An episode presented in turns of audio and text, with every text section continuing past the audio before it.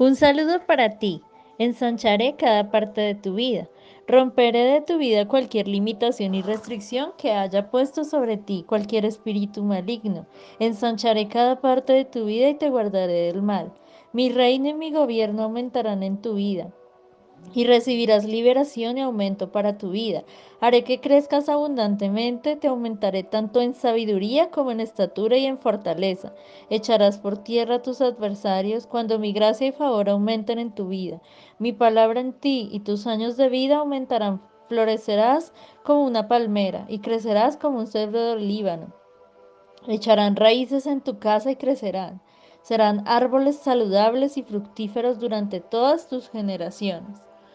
Quiero regalarte este pasaje en el Salmo 92.12 que dice, el justo florecerá como la palmera, crecerá como cedro en el Líbano.